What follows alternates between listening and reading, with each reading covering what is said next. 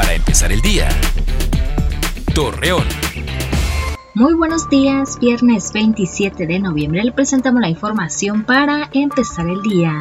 Luego del recorte presupuestal para el 2021, Leris Varela, especialista en administración pública, detalló que los proyectos y programas que beneficien a la ciudadanía de Coahuila y Durango se verán afectados.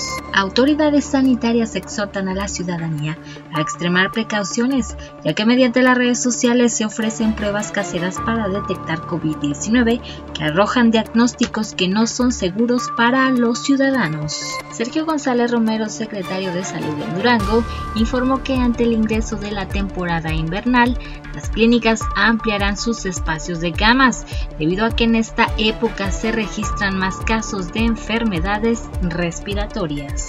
Ante la falta de ingresos económicos por el cierre de negocios derivados del COVID-19, integrantes de la Asociación del Deporte del Estado de Durango con sede en Gómez Palacio solicitan a las autoridades que sus actividades sean consideradas para su reapertura. Para los próximos días, la Comisión Nacional del Agua pronostica para la laguna frío, viento moderado con cielo nublado a despejado y temperaturas mínimas de los 6 y máximas de los 23 grados centígrados. Acompáñenos con toda la información dos minutos antes de las 8 de la noche por Mega Noticias.